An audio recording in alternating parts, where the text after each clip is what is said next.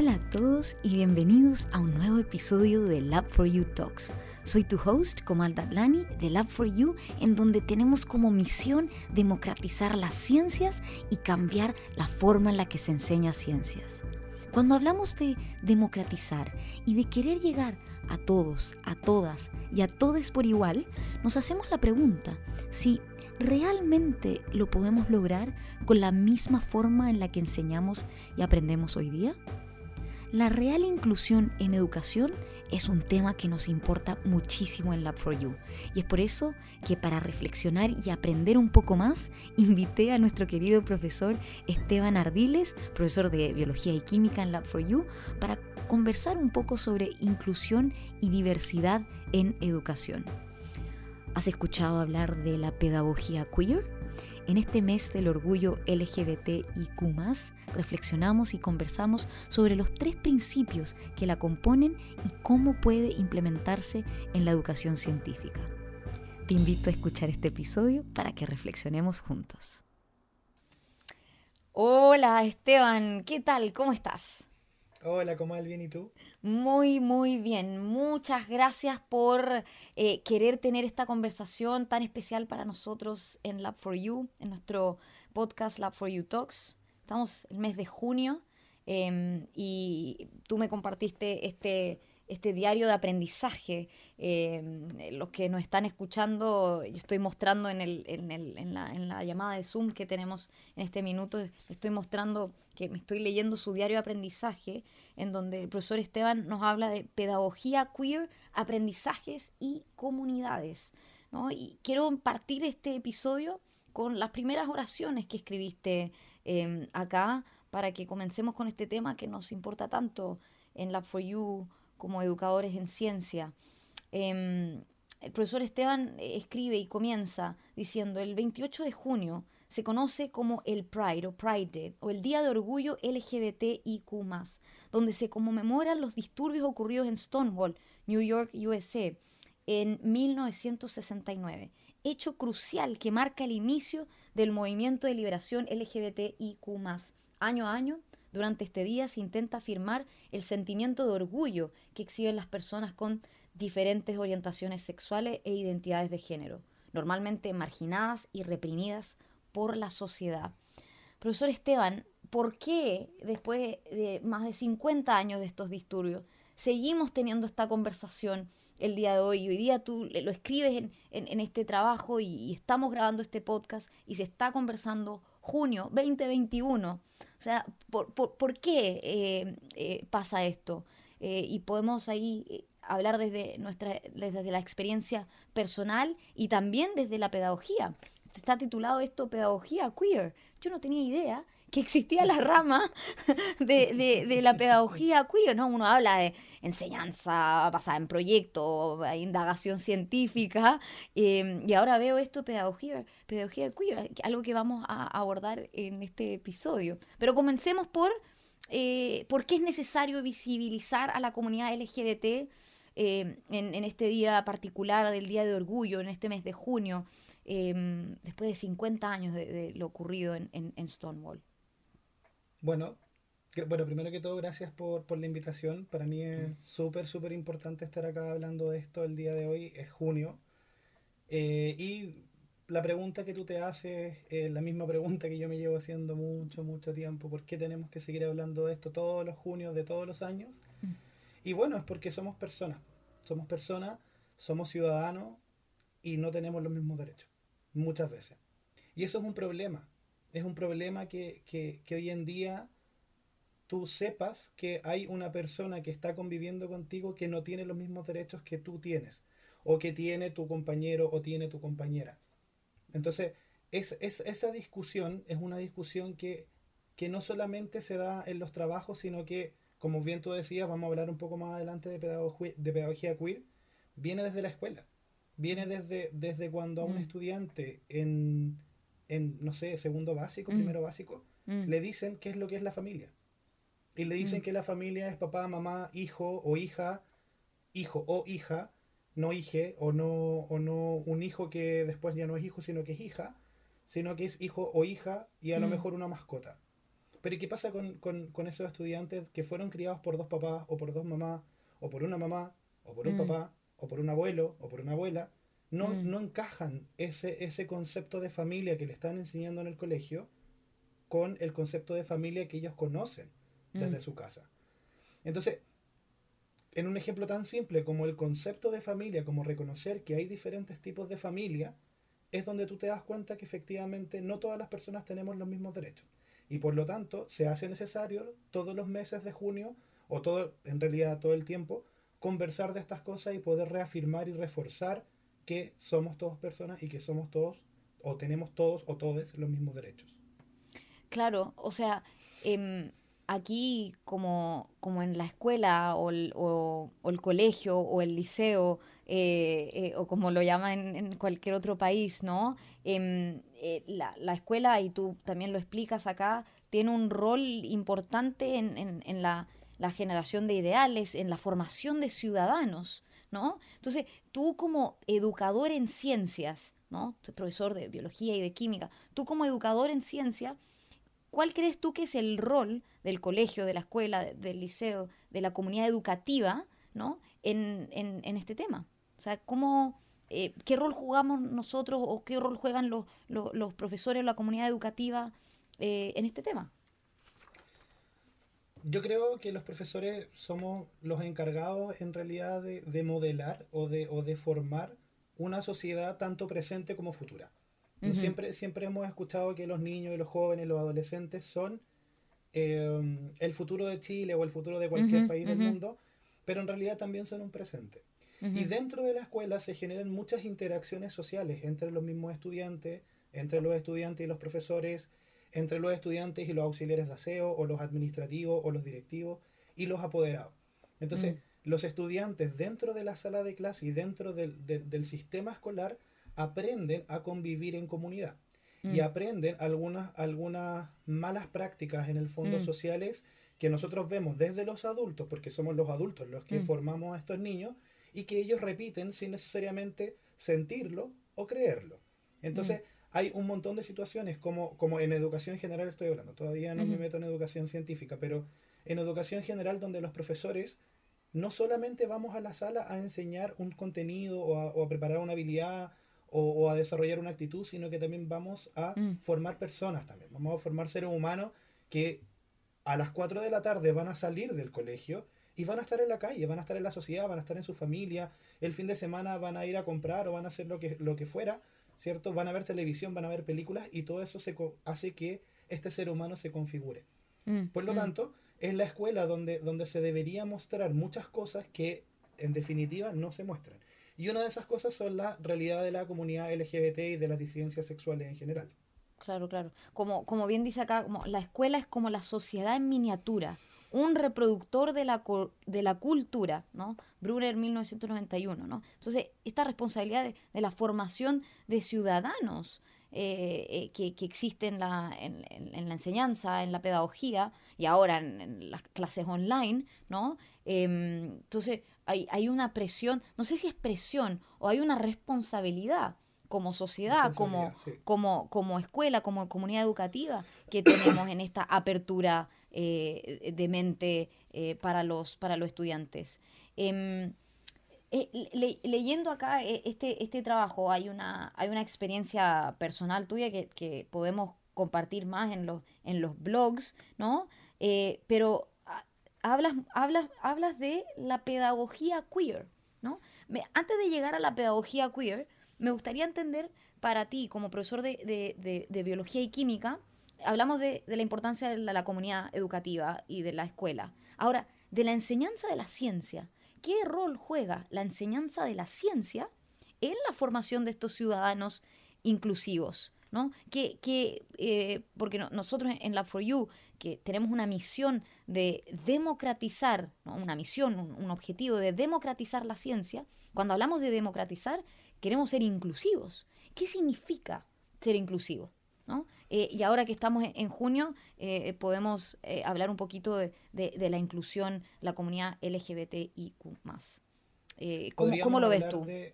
podríamos hablar de muchos tipos de inclusión y podríamos hablar de que es necesario al momento de democratizar la ciencia llevarla mm. a todas las personas, en realidad, y que, y que cada persona se, sienta libre y se sienta capaz, y se sienta capaz sobre todo, de poder hacer ciencia y de poder aprender ciencia. Mm. Muchas veces eso, eso nosotros no lo logramos porque vemos a la ciencia como un agente como los iluminados somos los que podemos hacer ciencia o aprender ciencia, así como Einstein, el científico loco. Claro, Marie Curie, claro. Claro, esta como figura un poco caricaturesca del, del mm. científico. Y no, y no creemos que la ciencia la podemos hacer nosotros como personas naturales que vamos caminando por la calle, que nos mm. preguntamos cosas, que mm. investigamos cosas, que eso es una actividad cotidiana que hacemos todo el tiempo. Nos hacemos preguntas, ¿no? Del mundo que nos rodea. Nos hacemos preguntas del mundo, del, mundo que nos rodea, incluso de cosas cotidianas. Si la mm. mamá te manda a comprar algo o el papá te manda a comprar algo y, y no te dice qué quieres y te dice tráeme pan y solamente pan y te pasa plata y algo para el pan eh, o algo para, para, para comer y tú tenés muchas posibilidades y tienes que en el fondo enfocarte y decidir. Y, así, y haces un experimento propones una hipótesis, yo creo que esto es mejor que esto otro, y lo mm. llevas a la casa y a la mamá o al papá no le gustó, entonces la próxima vez que vayas a comprar no vas a traer eso. Y mm. eso fue hacer ciencia cotidiana. Mm. Entonces, eh, en, en, términos de, de, la actividad de los profesores de ciencia o de, o de la misión que tiene la ciencia, es que entender que los fenómenos naturales están en todas partes y, y, hay un montón de habilidades que nosotros desarrollamos en, en las clases de ciencia que pareciera ser, parecieran ser no tan inclusivas a veces. Y por eso quiero que, que, cuando conversemos de pedagogía queer volvamos a este tema de la educación científica para que le pongamos el lente, como, mm. como miramos la educación científica desde un punto de vista de la pedagogía general o la didáctica general de la ciencia. O la indagación científica. Claro, como una, como una estrategia de aprendizaje, mm. pero cuando nos ponemos el lente, en verdad todos los estudiantes están aprendiendo lo mismo, todos los estudiantes se están sintiendo parte. Cuando yo enseño a algunos científicos o científicas, ¿qué enseñamos más? ¿Científicos que científicas? ¿Las chicas se están sintiendo parte de la ciencia? ¿Y cuántos científicos, científicas, científiques de la comunidad LGBT estamos enseñando? Ah, claro, tú dices como role models, como modelos de, Claro. Como hablamos de la Marie Curie, y, pero, pero es como el, el, el, icono porque es una dentro de, de, de varios hombres, ¿no? Einstein, Newton, Tesla, Bohr, claro, claro, puros hombres, ¿no? Eh, y destaca ahí en esa época Marie Curie y bueno, e, es, otra conversación la de los role models eh, de, de, de, de, el tema de género en STEM y en, y en ciencia, pero no, no, está separado. Yo creo que no está separado cuando, de, de, lo que es inclusión real eh, y de los role models. Por ejemplo, si yo te pregunto, ¿Conoces role models o modelos eh, de, científicos eh, de la comunidad LGBT? Solo uno, te podría nombrar. Eh, Alan Turing. Alan Turing, claro, Alan Turing. Pero aparte de Alan Turing, que la vivió difícil, ¿no? Y que recién ahora creo que la reina, como, no sé si pidió disculpas o, o, o, o qué. o sea, solo uno, claro. Claro, entonces y, probablemente... Uno, y perdón, pero lo, digo porque soy mujer, uno y, un hombre con orientación eh, sexual, un hombre homosexual, no, no una mujer lesbiana. O sea, también es, es, un caso, tampoco es en un, varios casos por cada uno, si es LGBTIQ eh, más, o sea, em, es uno, ¿no? De, claro. Da Vinci a lo mejor podríamos mencionar, pero es que Da Vinci picotea por tantos lados que de repente no, sé si, tomarlo tanto como, como, como referente científico, pero, o sea, sí, de hecho sí, pero, pero, pero claro, o sea, no son, y claro, y son mm. hombres, y hay muchos probablemente que no supimos nunca, y que mm. no lo supimos porque la sociedad del momento lo consideraba delito. Hoy día, como hoy día, en 72 países, nacer como yo nací es un delito. O sea, oh, yo wow. estar preso en 72 países. Como que yo tengo que dar oh, gracias que nací en Chile. 2021. Entonces, es importante conversar de esto. Oh, Ahora, si nos vamos a la pedagogía queer, en particular, cuando nosotros hablamos de queer, tú, tú que sabes inglés te podrás imaginar que ese término era, era un término muy despectivo mm, que se mm. utilizaba para, para, la, para llamar a una persona de la comunidad LGBT. Acá en Chile, por ejemplo, podría ser sinónimo de, no sé, y un montón de otros sinónimos. Ya, perdón, vamos a eh, creo que lo en el, eh, porque si no en el, Spotify nos piden poner el explicit. Em, a ah, nuestros oyentes, a nuestros oyentes pusimos, ¿puedes explicar las palabras que dijiste que nosotros tapamos en el, en, el em, audio? Insultos despectivos que se utilizan hacia la comunidad LGBT. Ya, Hay un montón de insultos que, que, que cuando yo era adolescente lo mm. escuché en algún momento hacia mí. ¿Hacia ti? Insultos hacia mí. O sea, a ti te insultaban con esas palabras. Claro. Y que, y que oh, a ti te, te, te, duele. Te duele mm. internamente, mm. pero ahora de grande tú lo, tú lo resignificas y, y, te apropias del concepto. Entonces, si alguien te viene a decir alguno de esos insultos, tú le dices, sí, y, y ya.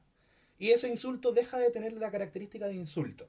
Entonces, lo que se hizo con el concepto queer fue exactamente lo mismo, fue resignificar y reapropiarse del, del, insulto para poder darle una fuerza al concepto e incluir a todas las personas que son raras, todas las personas en el mm. fondo que no son heterosexuales y que no son que no cumplen con la norma heterosexual.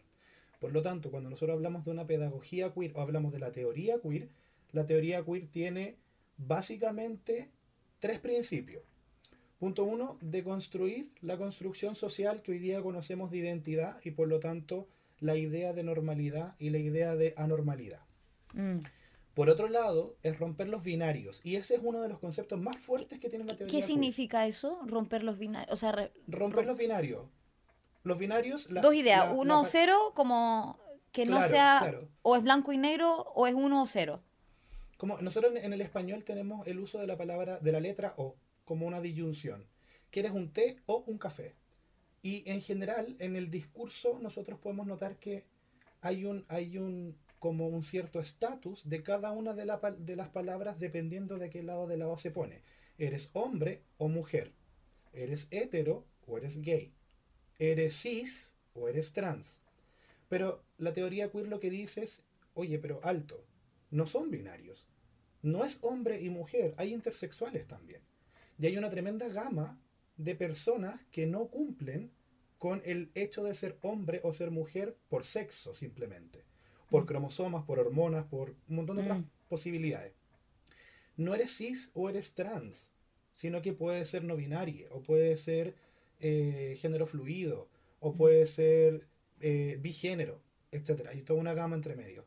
No eres gay o eres heterosexual, sino que eres bisexual, eres pansexual, eres demisexual. Entonces, lo que, lo que trata de, mencionar la teoría queer es que basta de los binarios, basta de separación de este y este otro, porque uno de ellos tiene mayor jerarquía que el otro.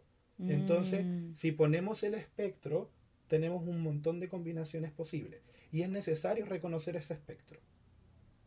No sé si me explico. Wow. Em, entonces, cuando tú dices romper con los binarios, es romper con la idea de que existe uno o el otro. O sea, no es uno o cero, no es blanco o negro. Hay una gama que hoy día no estamos eh, incluyendo en la sociedad o representando, porque normalmente cuando nos preguntan rellenar un formulario, es género femenino o masculino. Y ahora que hemos incluido el, eh, otro, pero no, está toda esa gama, ¿no? Eh, y, y, ahí ahí podemos eh, ir por muchas aristas de la conversación, pero, pero desde como pedagogía, o sea, ¿por qué es importante que, en la escuela o que los profesores empecemos, eh, que se empiece a hablar de pedagogía queer? ¿Qué, cuál es el objetivo? Por ejemplo, tú me preguntas, objetivo de eh, pedagogía en la enseñanza de la ciencia o indagación científica, tiene sus objetivos eh, de aprendizaje y, de cambios y de transformación en la enseñanza de la ciencia.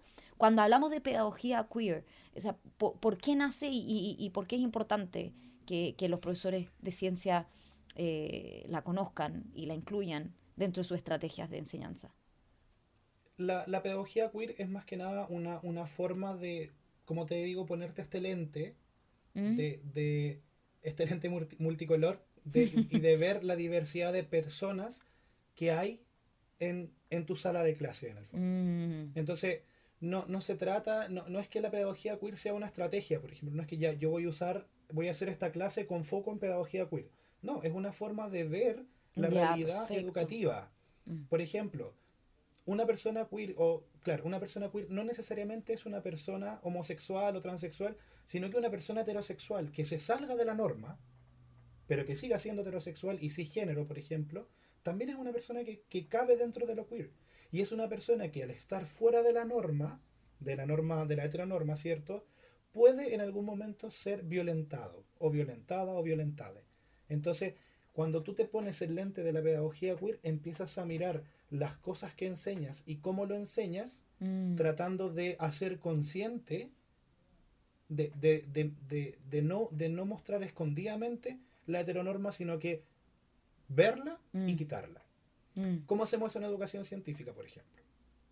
Una, de, una de, de las habilidades más importantes para la educación científica y para la biología en particular es la habilidad de clasificar clasific todo, todo en ciencia aparentemente está en paquetitos ordenados. Reino animal, reino vegetal, reino fungi.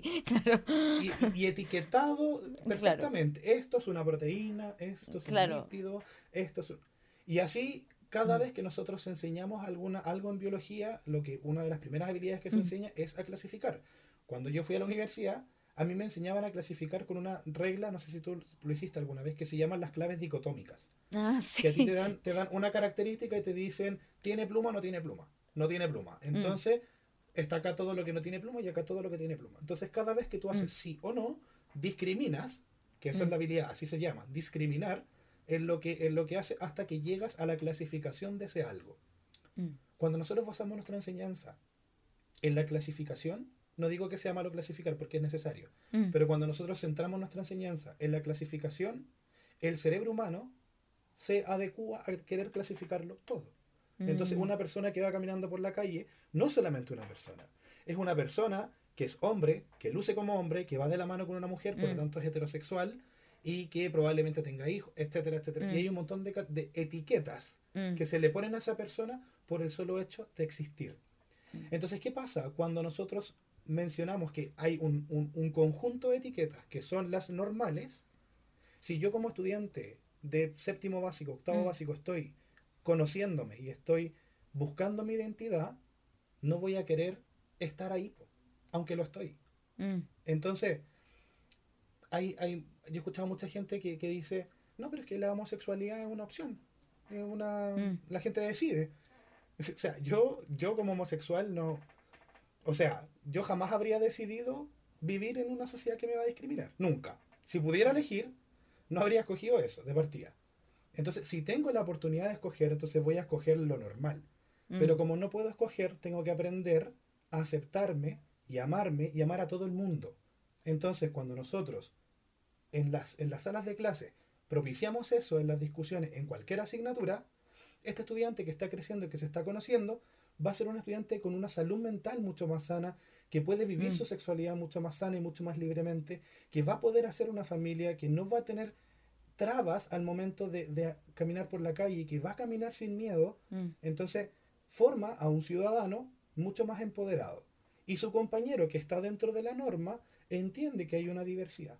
Y por mm. lo tanto, este ciudadano va a ser un ciudadano mucho más respetuoso, un ciudadano que va a decir, oye, ¿sabéis que esta persona es mi amiga? Somos amigos mm. porque somos amigos, independiente de todas las etiquetas que nos queramos poner, y se merece lo mismo que me merezco yo.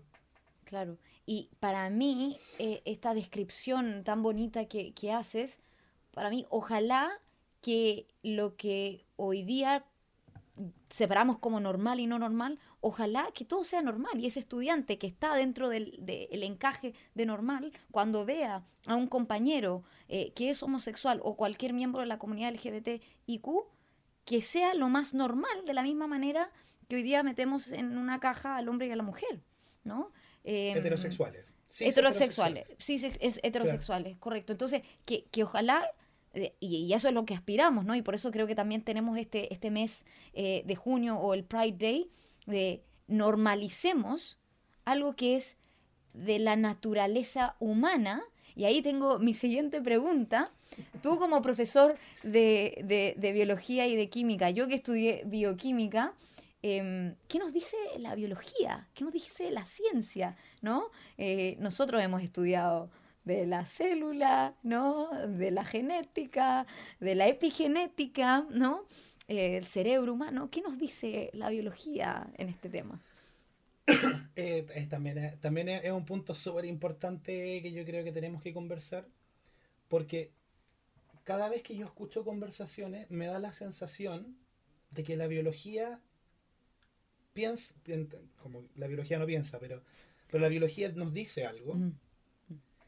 y la sociedad cree que la biología nos está diciendo otra cosa. Mm. Entonces, hay una disonancia. sí, y que, y que, los, y que los, biólogos y los profesores de biología lo entendemos, pero mm. tampoco lo enseñamos. Mm. Entonces, hay, hay una idea que, que, también yo estuve trabajando en la universidad, ahí con, en, en, un, en una asignatura lectiva, y construimos grandes ideas, y una de las grandes ideas que, que salió, que construí yo particularmente con, con el equipo cierto de profesores, es que en la naturaleza los comportamientos sexuales no se presentan de manera binaria, ni dicotómicas ni absolutas sino que mm. existe un gradiente de posibilidades en la naturaleza en mm. general que lo que hace es otorgar diversidad a la especie y nosotros nos ha quedado más que claro en la evolución que cuando algo es diverso, algo, eso, ese algo sobrevive. Entonces, si nosotros pensamos como en las cosas que, que, nos supuestamente nos dice la naturaleza, como, oye, pero si la, el sexo es para la reproducción, el sexo, hablando de cromosomas, mm. es para la reproducción. Entonces, las personas intersexuales son enfermas, son síndromes. Mm. Pero, ¿Pero por qué? Porque, porque no se pueden reproducir. Porque tienen un cromosoma además, no son personas. Entonces, no, no los clasificamos como personas. Son otra cosa.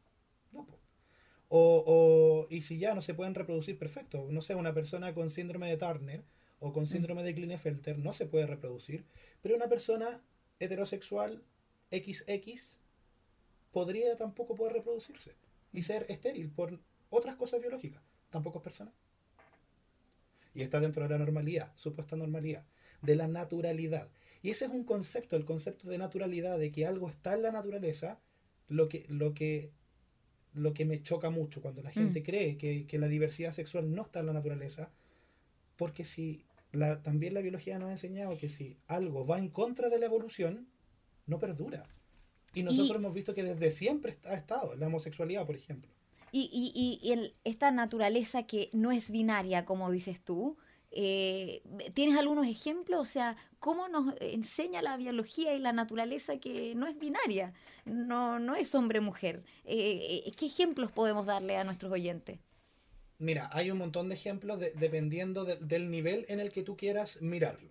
Si tú quieres mirarlo, por ejemplo, a nivel de sexo, ya dimos un ejemplo recién, no solamente hay XX y XY, sino que hay una gama de intersexualidad genética, pero también hay intersexualidades que son hormonales, hay intersexualidades que son eh, por quimerismo gonadal, como que en las gónadas hay células que producen cierto tipo de hormona u otra eh, en, en, los humanos, pero en otras especies también están los hermafroditas, o están algunas especies que, que, que son facultativas, como que cuando una especie está como en estrés reproductivo, como hay, no hay, hay muchas hembras, por ejemplo, y no hay machos, pueden desarrollar un aparato reproductor masculino mm. para poder perpetuar la especie.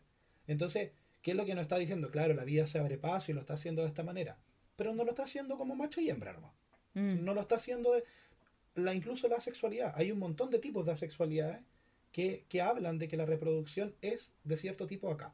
Entonces, ese es un ejemplo a nivel, a nivel eh, como de la biología, ¿no? De la naturaleza, claro. Claro. Y tenemos, y tenemos otro ejemplo, por ejemplo, de la homosexualidad en, en, en particular, o sea, evidencia, pero solidísima a nivel neurológico de, que, de, cómo son las conexiones neuronales mm. en personas homosexuales respecto de personas heterosexuales, de cómo son en personas transexuales o transgénero mm. también, respecto de, de personas cisgénero hay evidencia epigenética, como tú bien mm. decías, como, como hay metilaciones que son, que mm. son distintas, hay el ambiente uterino cambia mucho en, en, en el desarrollo embrionario. Por lo mm. tanto, hay, en la naturaleza hay especies, hay pingüinitos hermosos que se roban, dos machos, que se roban un huevo para poder criarlo. Oh, wow. O sea, ¿hay, ejemplos de pingüinos? Sí. Hay ejemplos de pingüinos. dos pingüinos eh, identificados como machos, ¿ya? que son pareja, porque los pingüinos son monógamos, entonces entre ellos son pareja y adoptan un, un, un, huevito para, para, poder cuidarlo. Bueno, si los pingüinos pueden, ¿por qué no los humanos? ¿por qué, nosotros, ¿por qué, nosotros, no podemos en Chile? Claro. Entonces, eh, y así, hay, hay un montón, hay los delfines se ha estudiado que son bisexuales. Ah, así, literalmente, son bisexuales los delfines. Entonces tú decís, y, y, y ahí hay una, también hay una estrategia defensiva, porque es como, ya, copulemos con el enemigo, con el enemigo, sean machos o sean hembras, para no, para, para no matarnos entre nosotros y mantener a la población. Mm. Entonces, muchas veces se ha dado en, en, en, biología mucho énfasis en la competencia, en la mm. competencia para, del más fuerte o del más mm. hábil para sobrevivir, pero hay muchas ideas muy, muy poderosas hoy día respecto de la cooperación en, las poblaciones y que la cooperación es una, una de las estrategias que no ha, estrategias de vida que nos ha mantenido como especies en general. Y por lo tanto, la cooperación, la aloparentalidad, por ejemplo, y, y otros tipos eh, que, surgen desde mm. parejas homoparentales, por ejemplo, se ha demostrado que aumenta la cooperación dentro de la población y por lo tanto tienen una función, entre comillas, evolutiva. Claro. Totalmente. Eh, me encanta escucharte y, escuchar estos ejemplos. Después, si, tienes algún paper de, epigenética de las metilaciones, o sea, me, lo compartes para, eh, para verlo en más detalle y después si nuestros eh, oyentes también quieren acceso a, esos estudios, lo podemos compartir, nos pueden em, escribir a info.labforyou.co, vamos a poner los detalles en las notas del episodio del podcast y de nuestro episodio en YouTube. Y, ahora eh, aquí hay muchos temas importantes y podríamos estar hablando horas y horas. Quiero, quiero concluir con una pregunta más personal. Em, yo personalmente, al, ser una persona que no sé si me puedo identificar una persona espiritual o, no, pero eh, para, para, mí y mi familia, las personas son el alma, ¿no? No, no es Esteban el, cuerpo nacido en Chile no, o el color de piel, sino que, o su orientación sexual, es eh, el alma. Para ti, o sea, ¿por qué, em, ¿por qué este tema eh, podemos asumir porque este tema es, importante para ti, pero quiero, quiero saber desde tu experiencia personal. O sea, si, si tú tuvieras una varita mágica, y nosotros nos encanta mostrar nuestras varitas mágicas, si, si tú tuvieras una varita mágica, o para ti, profesor Esteban, profesor de, biología y de química, que está defendiendo eh, la, educación, que está democratizando las ciencias em, en, en, en Lab4U y en las comunidades educativas, ¿Por qué para ti es importante esto?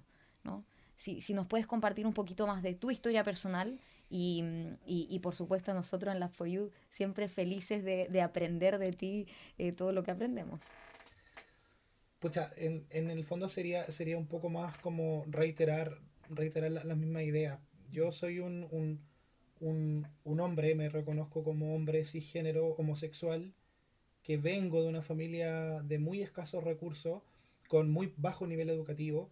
Entonces, durante mi vida, yo aprendí a odiarme. Eso es lo que uno aprende en realidad en el colegio. Eso es mm. lo que uno aprende en la televisión.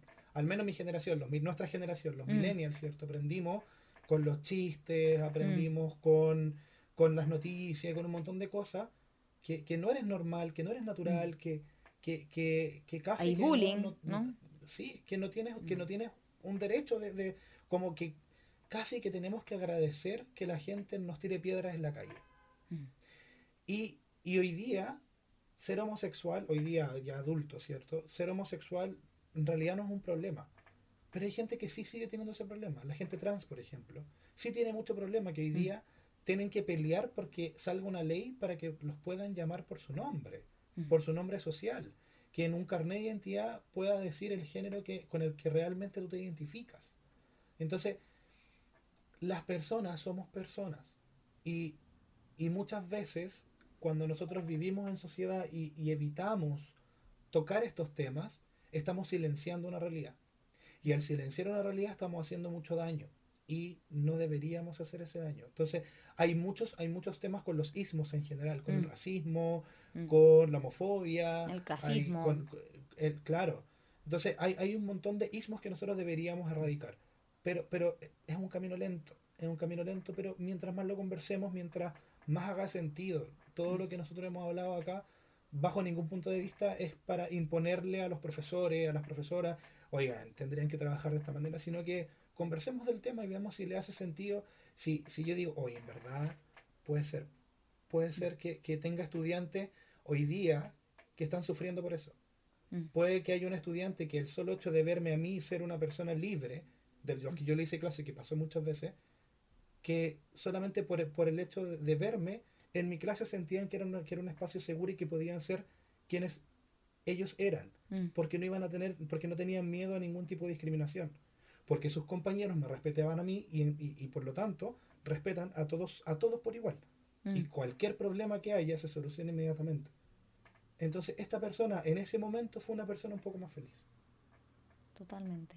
Por esos estudiantes, por esa comunidad, eh, por esa escuela, por ese liceo, por, ese, por esa ciudad, por ese país, por querer realmente democratizar la educación y la enseñanza justa, inclusiva para todos. Profesor Esteban, te agradezco mucho esta conversación que continúe, que se continúe discutiendo este tema en todos los colegios de Chile, México, Latinoamérica y el mundo, em, y, de a poco podamos mejorar nuestra sociedad. Muchas gracias, profesor Esteban.